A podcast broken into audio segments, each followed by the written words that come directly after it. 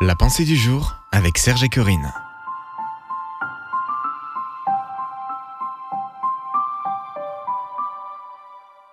Le Saint-Esprit habite en vous, une pensée de Kate Butler. Car ce n'est pas un esprit de timidité que Dieu nous a donné, mais un esprit de force, d'amour et de sagesse. 2 Timothée 1, verset 7. Dieu vous a donné un esprit de force. Regardez-vous dans un miroir et proclamez en vous désignant du doigt, C'est moi ça. Dieu m'a donné un esprit de force. Le Saint-Esprit n'est pas seulement l'esprit de force, mais il est aussi l'esprit d'amour. Le fruit de l'esprit commence par l'amour.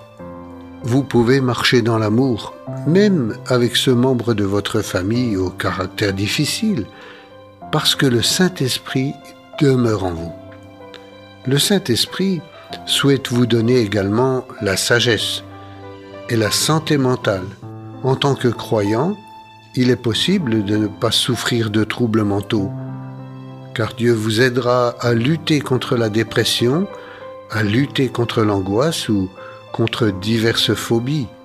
Le désir de Dieu est que vous ayez de la sagesse et un esprit saint. La Bible dit que vous avez la pensée de Christ.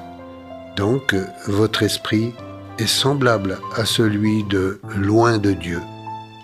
Une action pour aujourd'hui. Quand la peur frappe à la porte de votre cœur, laissez la foi lui répondre. Proclamez Dieu ne m'a pas donné un esprit de peur, mais un esprit de force, d'amour et de sagesse. Vous pouvez retrouver cette pensée sur www.topchrétien.com.